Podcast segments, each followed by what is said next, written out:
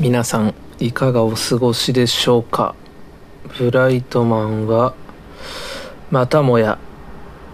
配信が月曜日になってしまって若干落ち込んでいるんですがまあ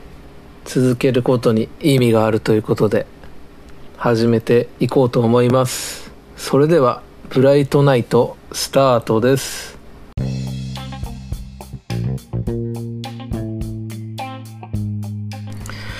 2020年5月25日月曜日アンカー、スポティファイなどでお聞きの皆様こんばんは。奈良県大和郡山市からお送りするブライトナイト。パーソナリティはブライトマンです、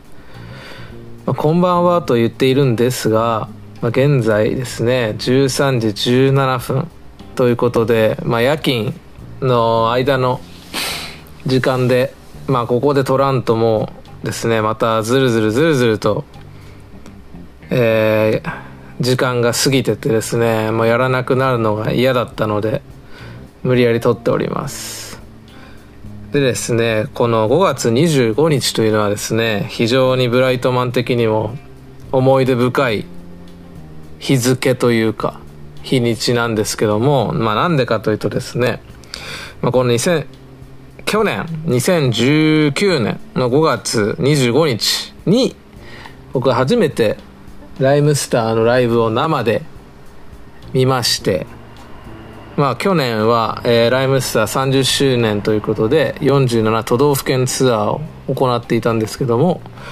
そのですね奈良公演がこの5月25日にあったんですね。で、まあ、僕はライムスターどころかヒップホップのライブも初めてだったんですけども、えー、その日は仕事だったのかな？確か土曜日ですけど仕事が昼まであってまあグッズがどれだけ並ぶんだろうとか全然皆目見当もつかない感じだったんですけども、えー、ライブ前に先輩と近くの、えー、新大宮駅が近鉄新大宮駅が最寄りなんですけどもライブハウスの近くのですねたこ焼き屋で一杯飲んでまあ、頼んでる間にですね、実はグッズを買いに走ったりもしたんですけども、まあ食べてからですね、えー、会場を待ち、参加しました。で、まあ、初めてだったんですけども、なんかですね、非常に乗りやすいというか、まあ、あのー、何ですかね、歌丸さんとか、まあ、D さん、ジンさん、全員そうですけども、非常にこう、ウェルカムなライブスタイルといいますか、ですね、初心者でも非常にですね、こう、コールレスポンスも丁寧に、まあ、教えてくれるというか、振ってくれたりするので、本当に楽しめまして、まあ、なんどんぐらいかな？結構まあまあ、まあ5列目ぐらいで見てたんですけど、まあ何せ奈良のこのネバーランドっていうライブハウスだったんですけども、ここがですね、まあ、いい意味でですね、褒めてる意味で狭い会場だったので、まあかなりですね、歌丸さんを近くに感じて、ライブを見させていただきました。で、この日がですね、その大腸系出演明けの一発目の歌丸さんだったってことで、まあ、非常に何でしょうね。心配もしながらも楽しくライブを見させていただきました。まああとそうですね。誕生日が一番近かったってことでここでハッピーバースデー的なサプライズ的なこともしたりとかまあいろいろですね。50歳初ライブとかその初物尽くしのライブになっていましたね。で僕はですねこのライブはその、まあ、当時の彼女と言っていたんですが、まあ、全然それとは関係なく、まあ、その時はえー、誰もそのライムスターやアトロク関係の知り合いっていうのがいなかったんですけども実はここで紙パンツドキドキさんというですねアトロクでも、えー、て言うんですかね。有数の有名名物リスナーさんと実はニアミスしていたりとか、まあ、あと実はこの日ですね、まあ、僕もよくお世話になってる関西アトロクオフ会っていうのも同日に開かれてまして。本当は最初そっちに行くつもりだったんですがライブスターのライブがあるということでまあね選択せざるを得ない。ということで、えー、僕の関西アトロクオフ会参加はまた2ヶ月後に持ち越しになったんですけども、まあ、それでもですねやっぱライブスターのライブ行ってよかったなっていうのは思いましたね、まあ、初めてね歌丸さんとあ初めてじゃない初めてはその年1月ののミーティングだったんですけどまあその5月のえー、ライブ後の、まあ、ちょっとしたとこの時間でお話とかもさせてもらったりとかしてめちゃめちゃね印象に残ってますね。まああとはねえっ、ー、とそれこそ今年の5月22日歌丸さんの誕生日はえー、まあこんなコロナで外に出れないイベントできないみたいな環境なんでライムスターの方でですね、えー、配信のミーティングという形で歌丸さんの誕生日を祝うことができましてでですねここで1個メールを読みたいんですけどもちょっとまた分断して読んでしまうんですけどまたですねえー、アトロクそしてブライトナイトもヘビーリスナーといいますか毎回ですねメールで感想を送っていただいてます。某栄養士さんという方からメールを頂いてましてまあちょっと後で触れる部分もあるんですけどもここではですねまあえー、ちょっと内容を読みたいんですけども先週は歌丸さんバースデーウィークでしたね。金曜の配信のミーティングでは可愛い歌丸さんかっこお三方を堪能できて幸せな時間でしたと。ブライトマンさんは歌丸さんバースでどんな風に過ごされましたかということでですね。まあ私も配信は見,、見させていただきました。でもですねこの直前といいますか仕事が20時に終わってからの 2, 2時間ん？1時間2時間半か。2時間半ですね。僕はバタバタしておりましてなんでかっていうとですねその日の昼にまあ、奈良に新しくできた蔦屋書店っていうところに行って島尾真帆さんのスーベニアを買ったんですけどもその蔦屋書店が、まあ、本屋ではあんまり見たことないんですけどセルフレジを導入していてああこれまた便利なもんだなと思って使わせていただいたんですけどもまあですねセルフレジな上に今回僕はねそんな普段使わないんですけど PayPay で決済をしたんですね。で財布と携帯しか持ってってなかったもんでカバンとか持ってなかったんですけどもまあちょっとねここで気を緩んでたのかわからないんですけどもセルフレジのところにですねどうやら財布を置いてきてしまったらしくですねこの仕事がその後ですね仕事戻ったんですけどもその仕事が終わった後家路に着く途中まあご飯とか買いながらお酒を買いながら戻ろうかなと思ったところで財布がないことに気づいたんですね。でまあまあまあ会社にあるだろうと思って、まあ、ダッシュで戻り、まあ、ロッカーだ職場だを見たらなくてですねまあもうまあねこういう時ね僕変な癖というかありましてまあ焦るというよりかはまあ呆れまあ呆れては本当にいるんですけどまあどうしよっかなぐらいのテンションだったんですけどもまあおそらく落としたっていうよりかはどこかしらで置き忘れたんだろうなっていうのがピンと働きましてまあ蔦屋書店に行ったんですけどもまあね、このコロナの影響で、本来23時まで空いているはずの蔦屋書店も20時までの影響なんですね。で、着いた時にはもう21時半とか回ってたんですけども、光がというか、店の電気がついてて、わ、これはもしかしてと思ったら、やっぱ案の定ですね、中で締め作業をしてる店員さんがいらして、もうなんとか大きくジェスチャーしてですね、すいませんと。で、まあまあ、中で作業してるんで、ガラス越しなんで言葉伝わらないんで、携帯で、まあ実は財布を落としたみたいで、みたいな話をしてたら、ちょっと待ってくださいっていうジェスチャーしてくれてですね、まあ、どれぐらいですかね、15分ぐらい、ん ?10 分ぐらいか。なんか探してたのか何してたのかわからないですけど、したら出てきてくれてですね、まあ軽い質問を受けまして、まあなんとかその、合致するということで、なんとかお財布が出てきてくれましてね、本当にね。3月にもね、一度なくしているというのにね、本当に皆さんからね、そういう、そういうのの対策も聞いてみたいものですけども、まあそんな感じでバタバタしながらも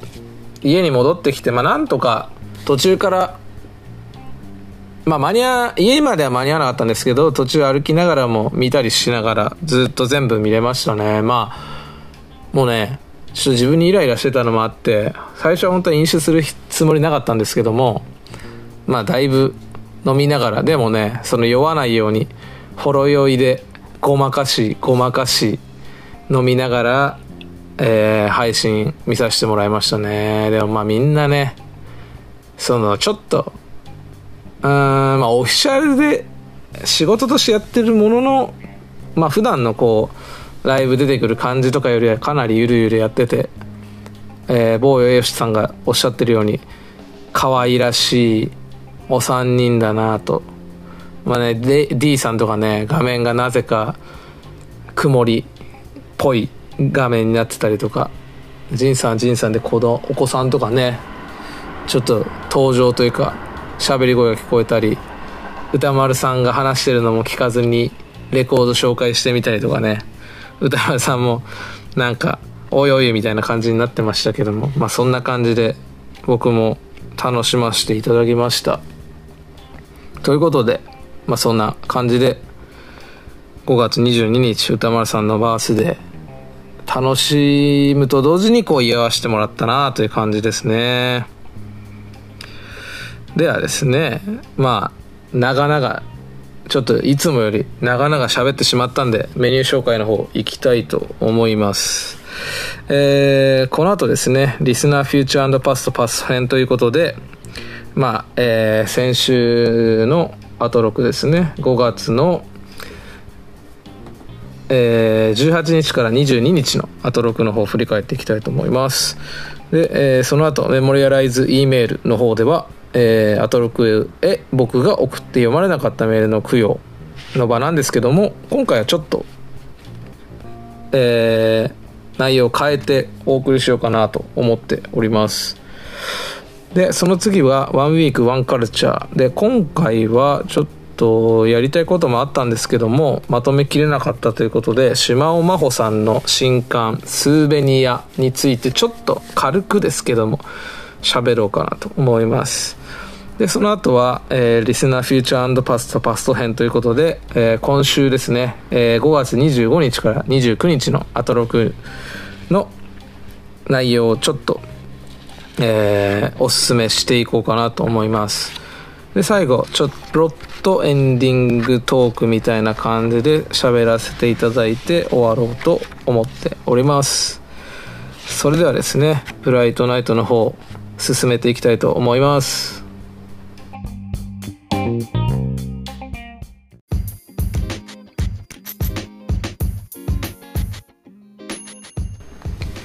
ここだけ聞いても何もわからない。アトロクの金曜日のフューチャーパスト聞いてください。ということでリスナーフューチャーパストパスト編。えーとですね、えー、5月の18日から22日のアトロクについて軽く振り返っていきたいと思います。まずですね5月18日の月曜日。こちらはですね何といってもやっぱオープニングトークの、えー、熊崎アナウンサー韓国語検定4級えー、もう申し込みしたということで、まあ、僕もそういう、なんでしょうね、なんかの検定だなんだかんだって受けようかな、なんだろうなって思ったりはするんですが、やはりなかなか重い腰が上がらず、できないところこうやってですね先に検定を申し込んで勉強していくというスタイルはまあ見習いたいとこがあるなっていうのはすごい思いました。まあねこうめちゃめちゃハマってるな熱く語ってるなっていうのが最近熊崎アナウンサーから伝わってきてまあアフタードーハとか言ってね去年は話してましたけどもまあその時以上のこういうなんだろう熊崎アナの進化みたいなのを感じるっていうのが最近の感じですね。いやすごいなと思います。本当になんか尊敬と言いますか。ね。見習いたいものですね。でですねえー、この日は、まあ、ライブダイレクトの龍松山さんですね。あのの龍さん。ピアノとボーカルやられてる方のライブがねめちゃめちゃ良くて聞き入ってしまいましたねこの日は。僕は多分お休みあ夜勤明けですねだったんですけども非常にそのタイミングで心地いい音楽を聴かせていただいてありがたかったなーって感じでしたね。で前後するんですけどカルチャートークの飯塚さんのお話まあ、新作 DVD ブルーレイのお話だったんですけども、まあ、そのライターとして手がけてる中でそのなんでしょうね。いろいろブルーレイとか、まあ、あの映像作品っていうのはあの監督によってはいろんなバージョンがあったりするんですけどもそれをなんか一つにの、まあ、コーナーというかとこで、えーまあ、違いだとかその意図みたいなのをえー、書かれたってことでそれかなり気になっているので読んでみたいですね。で20時のからのですね「ビヨンド・ザ・カルチャーは」まあ、月刊シマオアワーってことでラジオシマオ便お届けしたんですけども、まあ、先週の振り返りからも言ってましたがだいぶですね尖ったというかまあ R 指定がつくほどの放送ではあったんですけども、まあ、難しいですね。なんかその、まあ、島尾さんもやりすぎたかなみたいな、ね、反省をかなりしてましたけどもなんかこう内容としてはもうちょっとこうなんだろう。まあアカデミックまでいくとまた鬱陶しい的な感じになってもあれですけどもまああのそれこそ僕の知り合い友達と話したりしてる中でまあそういうなんでしょうね。日本の性教育の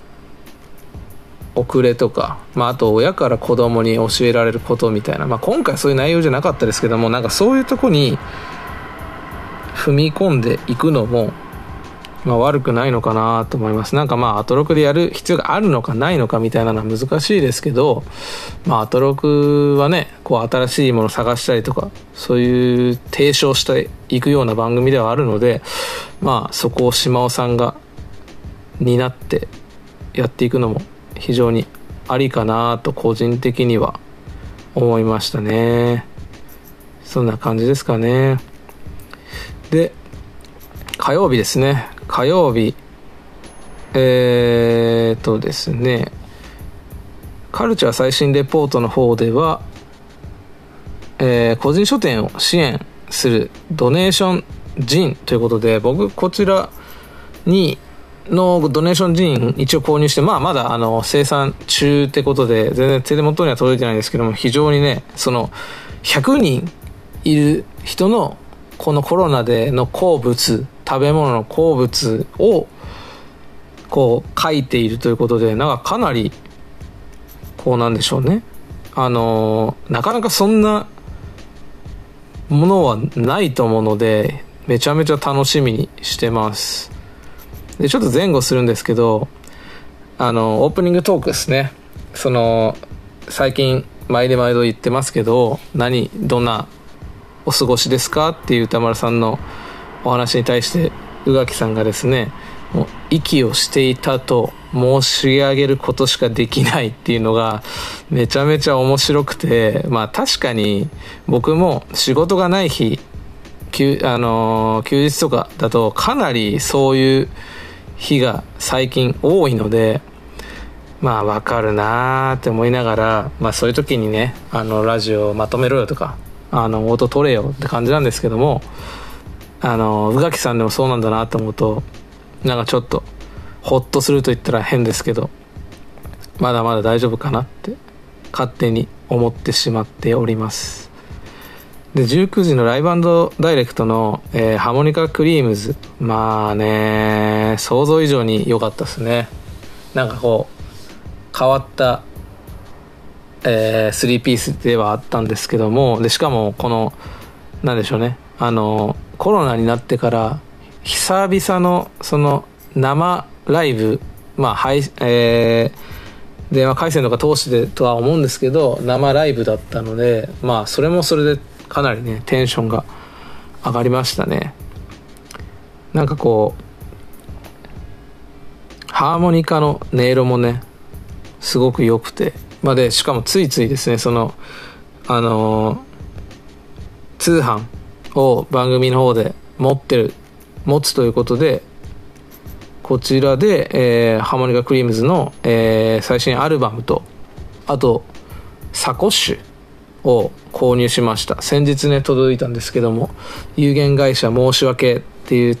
ね、えー、宛名じゃないな送り先からの名前が書いてあってちょっと笑ってしまいました。不在票で受け取ったんで。なかなかちょっと面白かったな。っていうで、えー、ビヨンドザカルチャーね20時代の。こちらがね、またいつもいつもすごいんですけど、日本を代表する翻訳家たちに聞く、まあ、っていうこう、えー、特集になってて、まあ、その柴田さん、岸本さん、斉藤さんのお話がですね、まあまあ、面白いっていうね、やっぱ言葉を扱ってるだけあって、本当に一つ一つの言葉が面白くてね、あと、その斉藤さんとかかなりぶっ飛んでんなっていうところがあってぜひあの聞いてほしいです。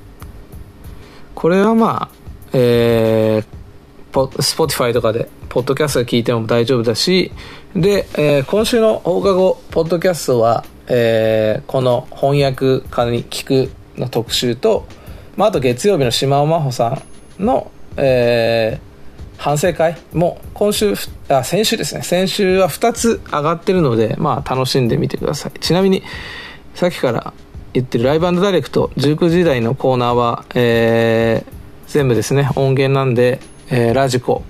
の今だとタイムフリーですね。の方で聞けるのでぜひぜひお試しください。で水曜日はですねここはまああれですねカルチャー最新レポートのその水戸さやさんの話にかなり割いてましたけども、めちゃめちゃ興味出て、で、確か25日から発売って言ってたんですけど、えー、30日に発売が次伸びたはずなので、まあ、そこでちょっとチェックして何か変えたらなって思ってます。で、カルチャートークの方で、えー、黒沢さんという方がですね、えー、バーチャルライブ美術館の世界ってことで、えー、まあ、主にゲームですね、ゲームに密接してその話をしてたんですけどもそこで挙げてたその動物の森と美術館の関係性みたいなところで、まあ、面白いですよね。美術館で飾ってる絵が自分の動物の森の中に落とし込めて自分でチョイスしておけるっていうのは非常にね面白いと思います。でその特集自体ではメトロポリタン美術館の絵画っていう話をしてて、で、僕がその後、えー、時間の間のところで、えー、バレンティノとかのその洋服も、えー、同じようにマイデザインとして取り込めるよって話をして、まあ、なかなかその歌丸さんも盛り上がってたんですけど、その、他にもいろんな美術館が実は今、えー、できるようになってて、例えばアメリカのロサンゼルスにある J. ポール・ゲティ美術館。こちらも今、えー、デジタルデジタル化してシェアできる機能。アートジェネレーターっていうところで、えー、動物の森取り込める QR 作れるようになってるみたいですね。で日本だと三菱一号館美術館とかもですね始まってるみたいですね。まあもっともっとねあの調べてないだけであるとは思うのでちょっとこれからの動物の森ライフを広げていこうかなっていうふうには思ってます。でちなみに僕はですね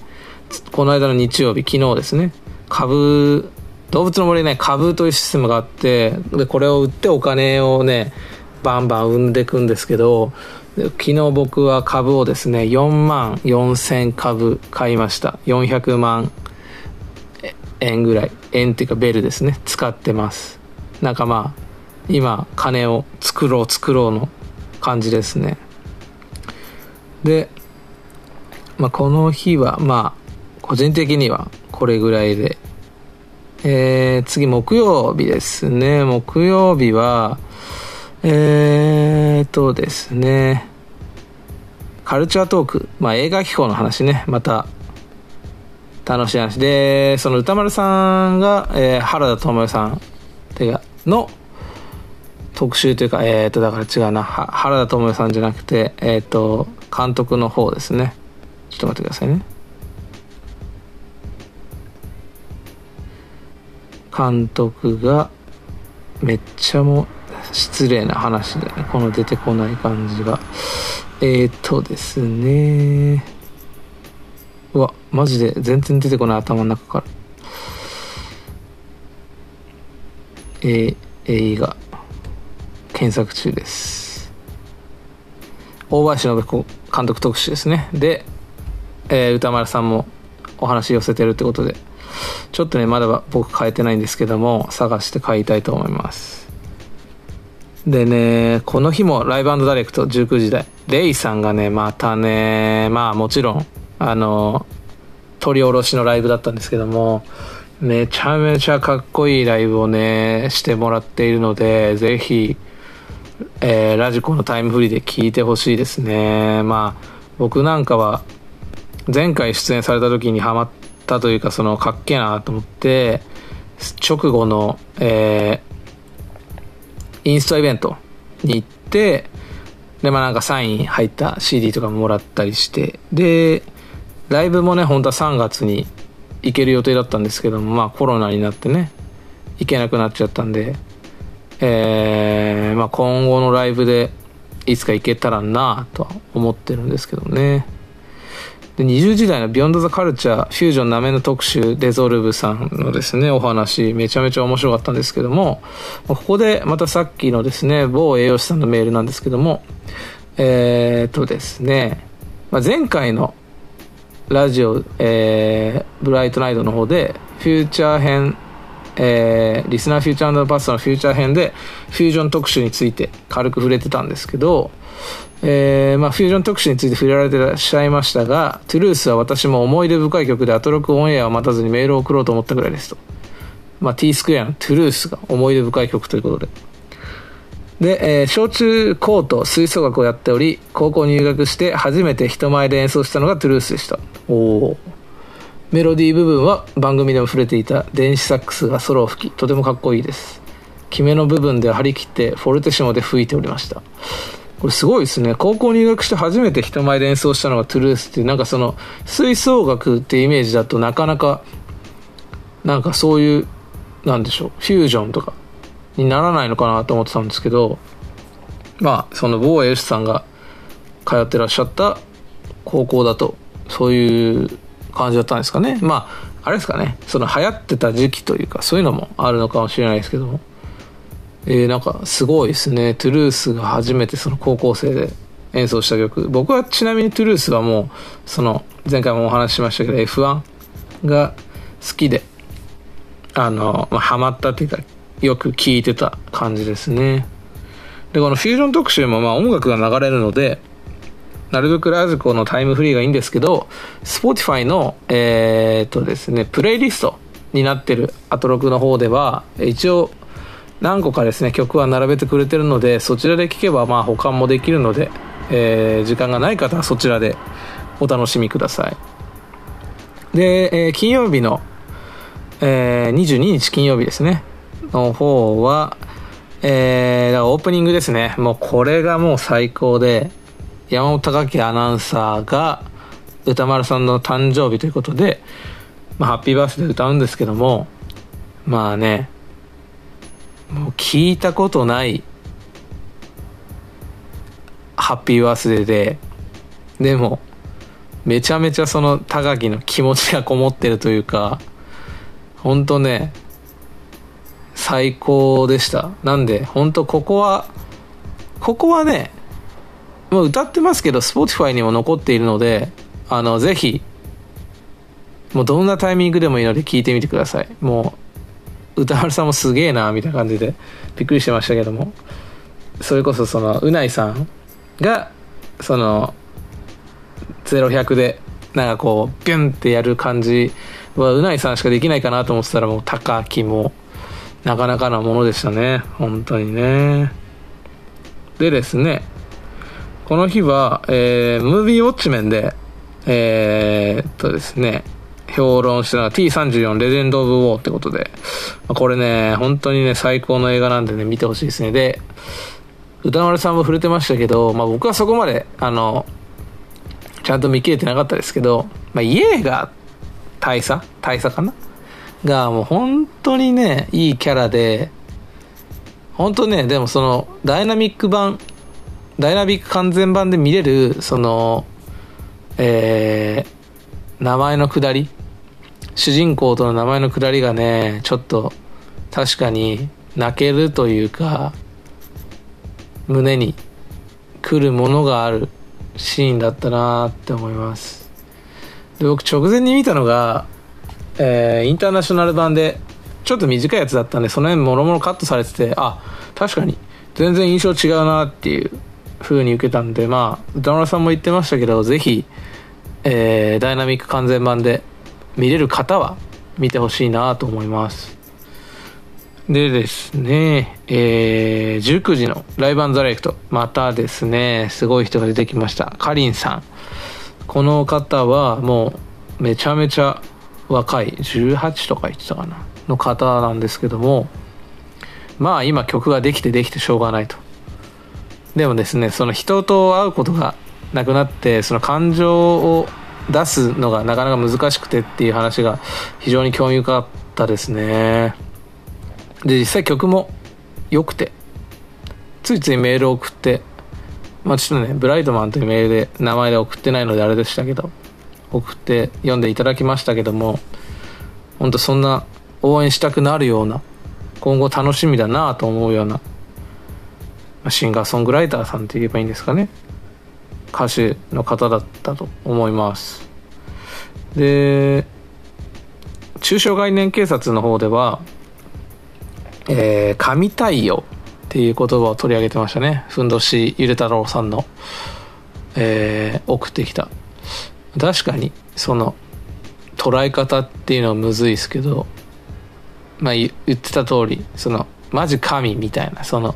褒めの意味の神なんでしょうね。本当ね。まあ使用対応っていうのもまた言葉として難しいですけどでもなんか変わる言葉があるのかなって思うとなかなか思いつかないのでうまい言葉を誰かが作ったんだなというのはすごい関心ですね。でまあフューチャーパストはですね今週コンバットレックさんとしまおさんでまあついまあその、Spotify の放課後ポッドキャストもそうでしたけど、もう常にしまおさんがですね、もう自分の話が始まるとネガティブな、ネガティブというか、ちょっとまあ私は大丈夫だからみたいな感じがですね、またその、体験できるのなかなか、まあ、表だってそういうことを見ることが少ないといえば少ないので、ぜひぜひ今回はその、月曜日、まあもうすぐね、今日中に聞かないとって感じですけども月曜日聞いて放課後聞いてフューチャーパスト聞いてっていうのでね本当味わい深く島尾さんを見れると思うのでぜひぜひ聞いてもらって、まあ、そこから新刊ですねスーエニアの方読んでいただけるとまたさらになんかいろいろ感じるとこがあるんじゃないかなと思いますまたですね、今回まとめてなかったので、だいぶ全体をざっくり振り返ってしまったので、もう20分も経ってしまいましたね。長い長い。ということでですね、えー、まあ、ざっくりと振り返っただけなので、えー、っとですね振り返りは先週の金曜日5月22日の、えー、フューチャーパスト本体のフューチャーパストの方をえー、ラジコのタイムフリーか、スポーティファイか、まあその他のね、えー、配信のサイトでも聞けると思うので、ぜひぜひ聞いてみてください。以上、リスナーフューチャーパストパスト編でした。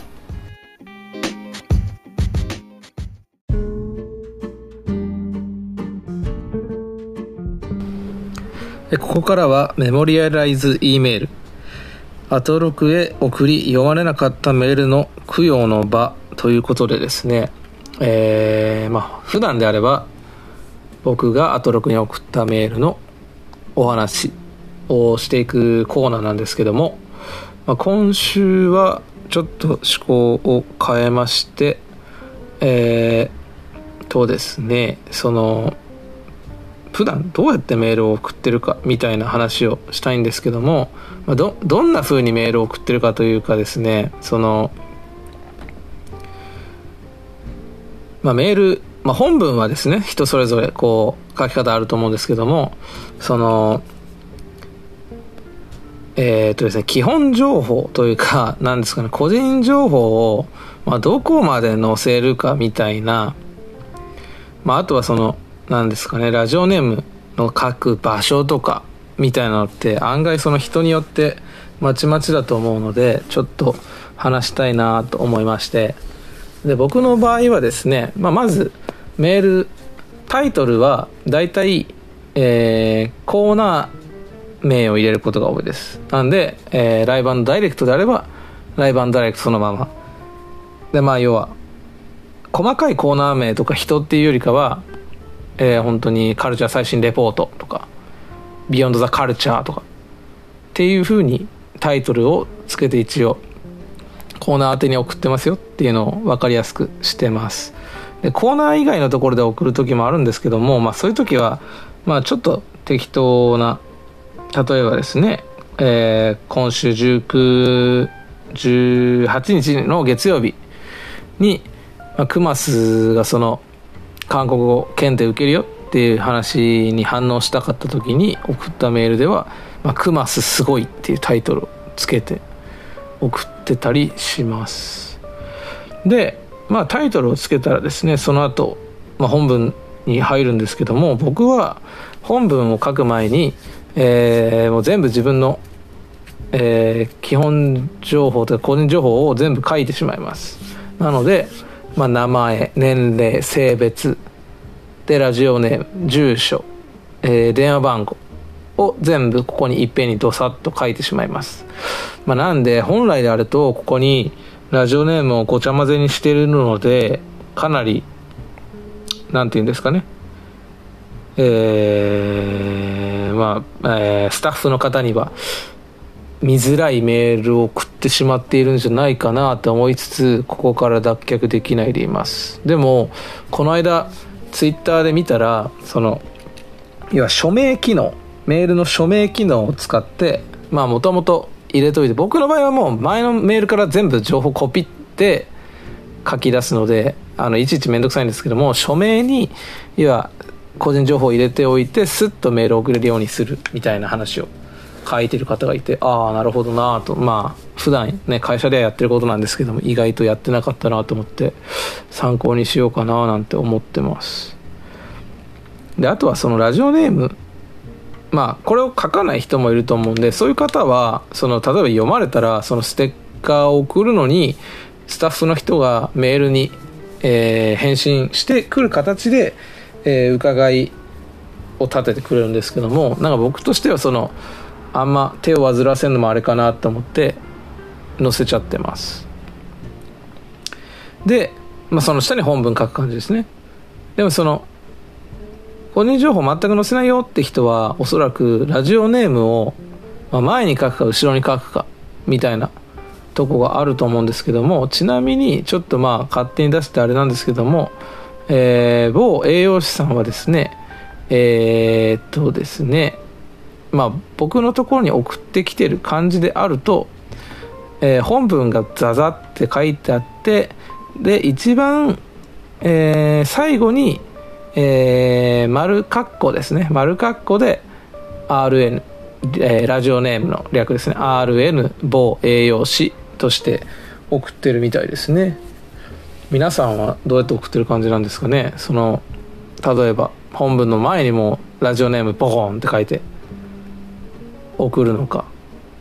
まあ、僕みたいに基本の情報を全部載せて送るのか。まあボーエルさんみたいに最後の方に送る置く置いて送るのかっていうね。こうかなり違ってくると思うしあと何ですかね。そのそれによって例えば何かね書かれてた人ではラジオネームをボンって最初に書くとその時点で内容を別として切られちゃうみたいな書いてる人もいてあそういうラジオもあるんだなって思うとなかなかこう書くところが難しいな、まあ、読まれるための工夫なんてね僕は正直全然してないんですけども、まあ、そういうのも気を使っていくともっと読まれるのかなとか思ってしまいます。でちなみにですね、まあ、体感として今年に入ってからなかなか読まれねえなと。まあもちろん内容が伴わないから読まれないっていうところもあると思うんですけど、まあ、そう思うことがですね多くてまあどんだけ読まれたがりなんだって話ですけどもまあ個人的には読んでほしいなっていうのがあったのでその結構序盤の方で、えー、セノチンさんとかが言ってたのかな？そのラジオネーム違うラジオネームをつけてくれると読みやすいみたいな話がおそらくあったんですけどもまあそれを鵜呑みにと言いますか。してまあ何回かですね別の名前で送ってたりもします。で面白いのがやっぱり別の名前にするとあっさり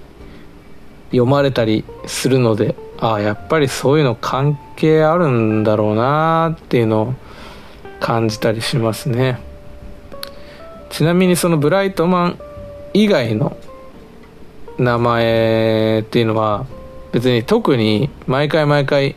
同じ名前で送ってるわけではないのでなんですかね目についたものとかをパッてこうラジオネームにして送ったりします。なのでなんか何でしょうね。ブライトマンいねえなというかそんなことを思う人もいないと思うんですけどいない時でも実はしれっと読まれてたりするのでまああのおそらくその文体というかしょうもない文章ではあるのであの聞くと分かると思います。なのでぜひぜひ探してみてください。今僕が分かってるだけで4つ3つぐらい違うネームありますね。まあ探して何なんだんだという感じなんですけどまあ見てみて聞いてみてください。ということでですね今回はちょっと趣向を変えて、まあ、僕のメールの送り方というか、まあ、僕のメールの送り方とまあ、皆さんへの質問じゃないですけど皆さんどうやってメール送ってるんですか？という話をさせてもらいました。まあこれからもねえー、懲りずにメールをアトロクの方に送らせてもらおうかなと思ってるのでもうちょっと考えて送ってみる機会になればなと思っております。ということで以上メモリアライズ E メールのコーナーでした。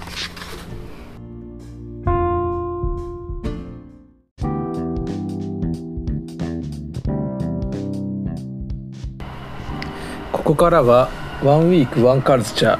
えー、冒頭でもお話ししたんですけども、えー、今週は、えー、島尾真帆さんがですね、えー、5月22日に、えー、出された本新刊本ですねスーベニアについてお話ししていこうかなと思っております。でちょっと文藝春秋のホームページに書いてある作品紹介をちょっと長いんですけど読んでいくと文雄と過ごすキラキラした時間はいつか年を取った自分自身への贈り物になる。2010年東京34歳独身で雑誌を中心に活躍するフリーカメラマンの安藤志陽は3年前に飲み屋で知り合って以来たまに泊まりに来る41歳の映像カメラマン文雄に思いを寄せている。自分の私生活を語りたがらずまめに連絡をくれない文雄との恋人とは呼べない曖昧な関係にモヤモヤしていた潮は美大時代の男友達でイラストレーターのてんちゃんと偶然出版社で再会。周囲には秘密にしていた文雄のことを話した帰り道妻子のいるてんちゃんに不意打ちのキスをされる。2011年3月11日東日本大震災が発生。真っ先にメールをくれたのは潮が連絡を待っていた文雄からでもてんちゃんからでもなく嫌な別れ方をした元彼の角田だった。潮の心は揺れを動く。両親や友達の目を気にして生きてきた潮が選んだ答えとは。大人になれない私たちを描きたかったという著者による切なくてリアルな初の長編恋愛小説となっております。でですねまあ内容に触れるのはちょっと出たばかりだし僕は下手なのであれなんですけどもまあこの「潮」というねまあ女の子というとあれですけど34歳の女性が、まあ、主人公でですね話が進んでいくんですけども何せですねこの潮というキャラクターがですねずっとこう流されていく人生というかその場で自分の意思で決定して何かを過ごしていくというよりかは、まあ、その例えばその出てくる文雄っていうキャラクターは不意に今日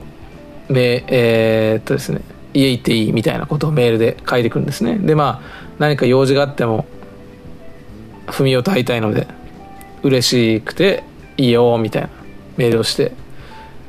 したらまた何ヶ月も何ヶ月も言い過ぎだな。何日も連絡よこさなかったりみたいな。人とかまあなんかその断るごとにそのいろいろ出てくる登場人物のお話を聞きながら頭の中ではん？って思ってることもまあ出せない女性なんですね。まあなかなかそれがこうなんでしょうね。死を、まあ、追い詰めているわけじゃないですけどなんかこうもやもやずっともやもやさせていくというところはあってでまあそこに何人かですねその元恋人とか恋人とは読めないまあ言ってしまうとちょっとセフレみたいな人が出てきたりとかしてまあでも潮はこう思いを捨てる人がいたりとかこの人とで大丈夫かなとか思いながら進んでいくんですね。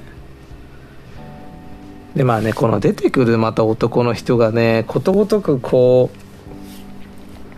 何て言うんですかね。普通じゃないっていうと変ですけど、まあ、まさに大人になれない私たちを描きたかったっていう島尾真さんが言ってるのがまさにそれでその文雄にしろ角田にしろ潮にしろまあ天ちゃんにしろですね。まあ天ちゃんは割とこう場面場面で変わってくれますけど、まあ、みんなこうどこか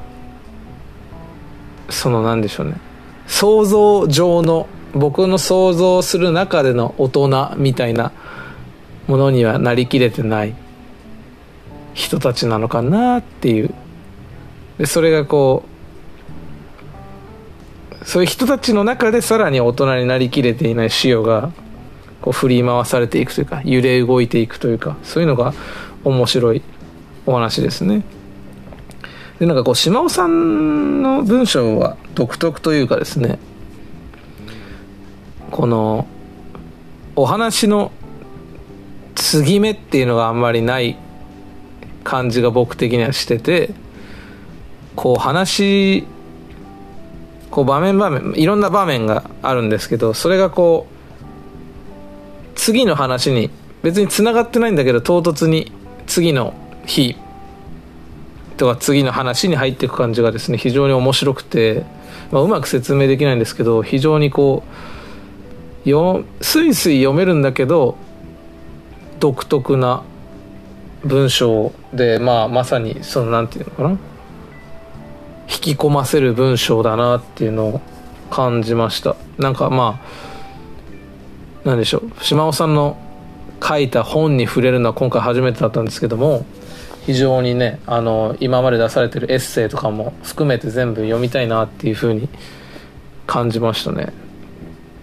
でこうアトロクリスナー的に上がるのがえー、その話の線とは関係ないんですけどこうラジオが聞こえるシーンがあってそこで警視庁の白井さん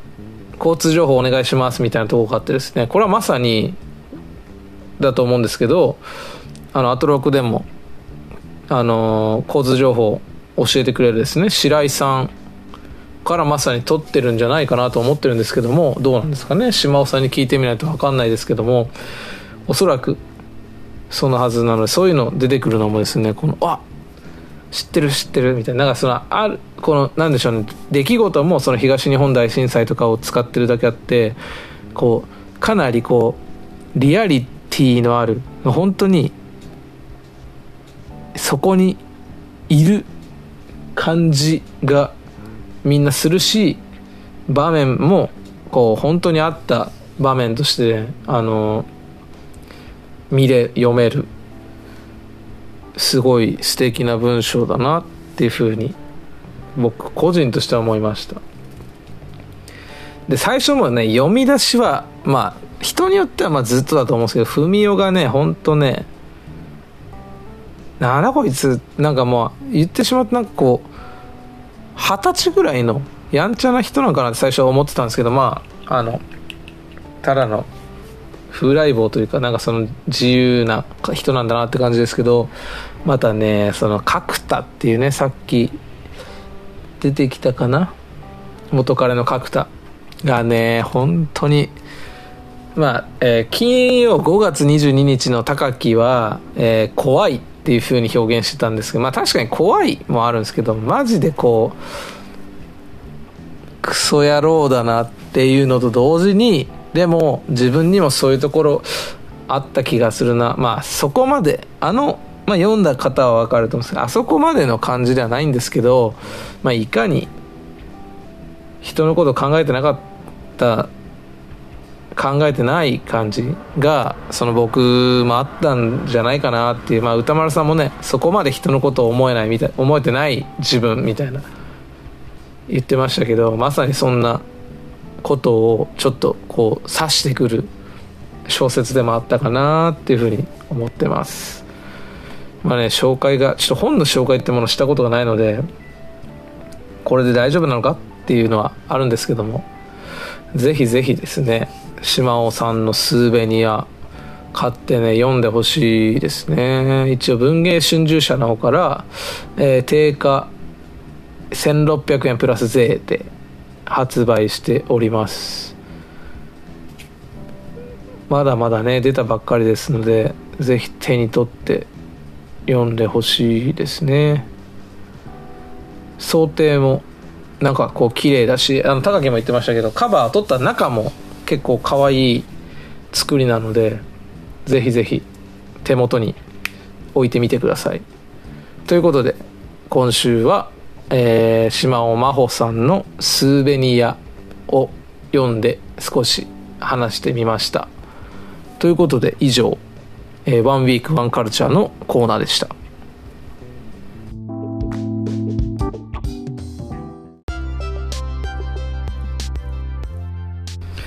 さあ、最後のコーナーですね。えー、リスナーフューチャーパストのフューチャー編ということで、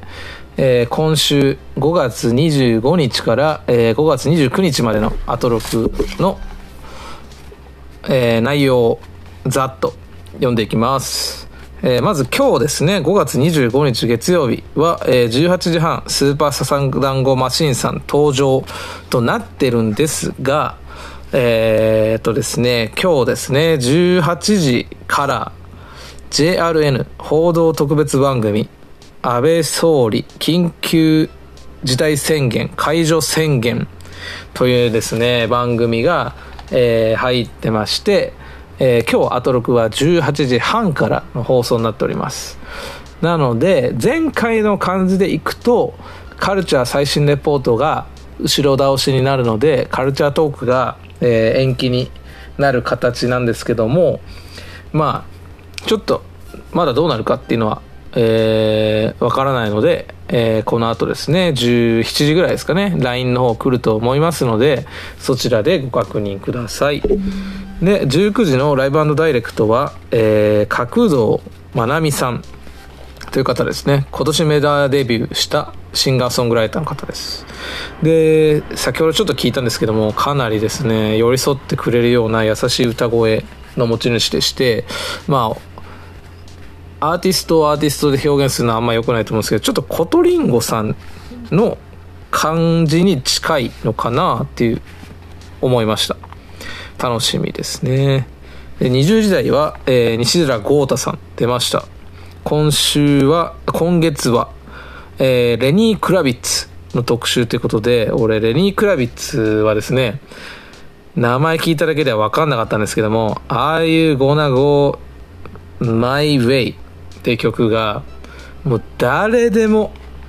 絶対に聞いたことがある。一度は。っていう曲でした。もうね、不勉強具合が恥ずかしいんですけども。まあかなりね、えー、っと、90年代に、90s に来たってことで、またですね、ちょっとこう、より僕にも馴染みあるような音楽が増えてくると思うので、楽しみです。で、えー、5月26日火曜日。で、えー、18時半、カルチャートークのコーナーでは、えー、佐藤哲夫さん、パンクブーブーの佐藤哲夫さんが来て、えー、ガンプラの話とかをするって言ってましたかね。で、19時台ライブダイレクトは、えー、BBHF、えー、が、えー、ライブ聞かせてくれということで、元ガリレオ・ガリレイのメンバーと、あとまあ最後ですね、サポートメンバーでついてたギターの方が組んだバンドということですね。で、20時台のビヨンド・ザ・カルチャーは、まあ、映画の音声ガイドの特集ってことで、まあ、ちょっとね、あの、何回かやってる、えー、っとですね、UD キャストとか使った取り組みの一環の特集で、今回は伊豆泉力也監督が来て、こう、より映画の本質について深く考えていく特集になるみたいです。めちゃめちゃ楽しみです。この特集結構このこれ系の特集は本当に深い話になってくんでめちゃめちゃ楽しみですで5月27日水曜日は、えー、18時半のカルチャートークは「おうちで輝く電気電子工作」ということでギャル電がですね久々に登場して、えー、トークのをしてくれるそうですね19時台のライブダイレクトはキュートメンえー、音楽プロデューサーの CMJK さんとボーカリストのピコーリンさんですかね。によるユニットらしいですね。で20時代の「ビヨンド・ザ・カルチャーは」えー、先日行われたですね、えー、洋楽選曲バトルから2週間ぐらいですか。第1.5回洋楽選曲バトルということでまた高橋義明さんが来られて、えー、バトルの方していくそうです。前回ですね時間が足りなくてえー、あぶれちゃった。もう一つのお題。失恋した友達にそっと送りたい曲。ということでこちらでバトルしていくそうです。ちょっとね僕今回はちょっとこの感じでは戦えないなってことで送っておりません。楽しみですね、えー、5月28日木曜日。えー、18時半のカルチャートークは三村理恵さんもうめちゃめちゃもうフル回転ですね最近推薦図書の方で、えー、トークしてくれるそうですね。えー、19時のライブダイレクトは、えっ、とですね、こちらは、スキ、スキシャさんですかね。読み方がちょっとあれなんですけど。えー、池澤博之さんの音楽プロジェクトってことで、まあちょっとえー、配信されてる音楽聴いたんですけどもめちゃめちゃ落ち着く心地よい音楽を作ってる方ですまあね木曜日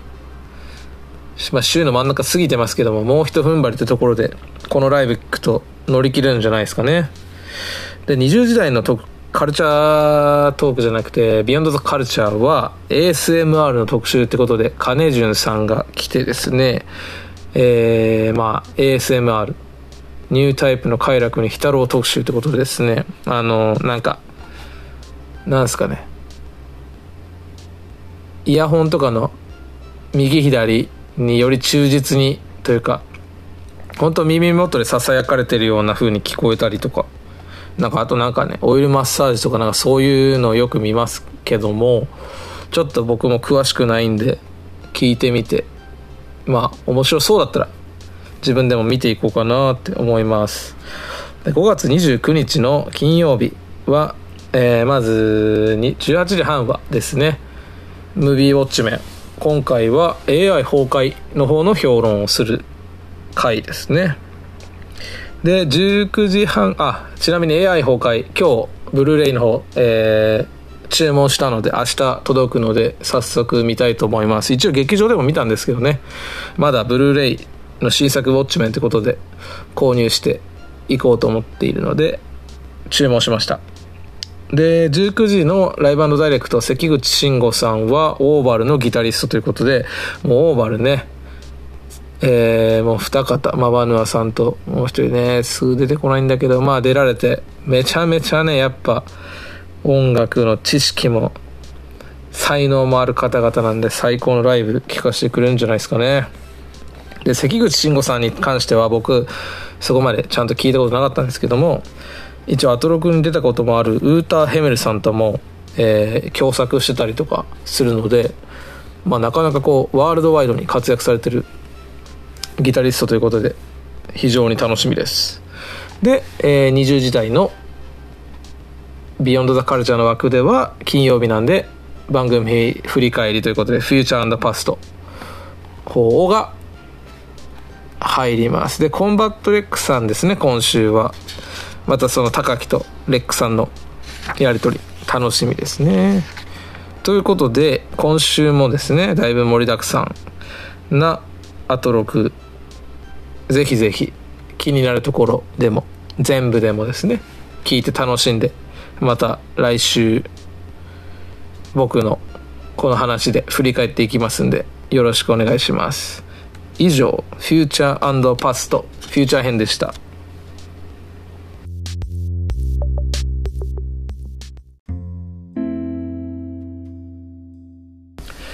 ということでだいぶ長々になってしまったんですけども、えー、ブライトナイトの方そろそろ終わりの時間ということでまあそうですね。まあここ3回ぐらいは本当にちょっと不甲斐ない放送してるんですけどもまあまあそんなねあのー、バキバキにできるのを求められているのがブライトマンではないと勝手に思っていますのでまあ、根気強くですね、聞いていただける方はお付き合いいただいて、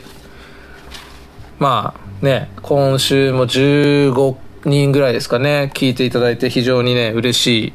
限りでございます。まあ、その、何ですかね、徐々に徐々に、こういうのは減っていくもんですけども、でも、それでも聞いてくれる人がいるとね、嬉しいですね。ただ、この、先週の島尾さんの反省具合を聞くと、ああ、俺も、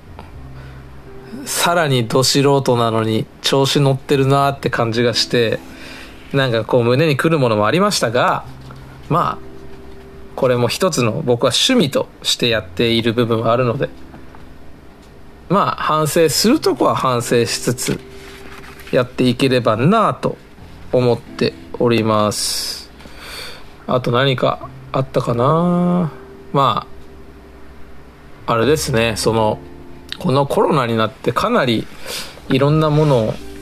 無理をして購入してる感があるんですけどもそろそろちゃんと消化していかないと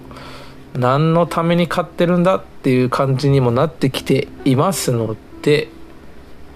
まあぼちぼちですね。消化消化というかちゃんと見ていければなとは思ってるんですけどね。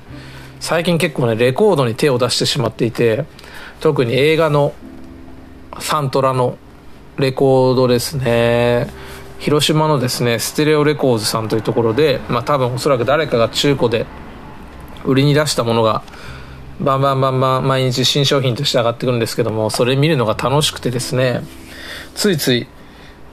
買ってしまってますね。ただ今僕が狙ってるのはえー、ララランドとあとセッションですかね。のえー、まあそれもサントラレコードが出てるんですけどえー、っとねそのレコードもそのなんか初回生産みたいなやつとなんか限定版みたいなのがあってですねなんかねディスクの色が違ったりとかそういうのがあるんですよ。でそのララランドはブルーバイナルっていうそのまあ要は表面が青いレコードになってるのがその特別版みたいなやつででセッションの方はlimited edition red vinyl ってことで多分赤くなってるんでしょうね。っていうのがちょっとね今欲しくて。で実はメルカリでその2つが新品の状態で出てるんですけどもこれがね2万円するんですよ。2枚で、まあ、ただ、まあ、レコードもかなりピンキリだと思うので正直なんていうんですかね。その値段の感覚がわからないではあるんですけど、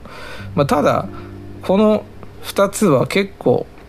あのプレミアというか、まあ、特にその新品未開封のしかも限定版みたいな状態ですんでまあ2万円出してもいいかなと思ってまあありがたいことに来週の金曜あたりにボーナスが出るのでもし余裕があったら購入してみようかなと思っております。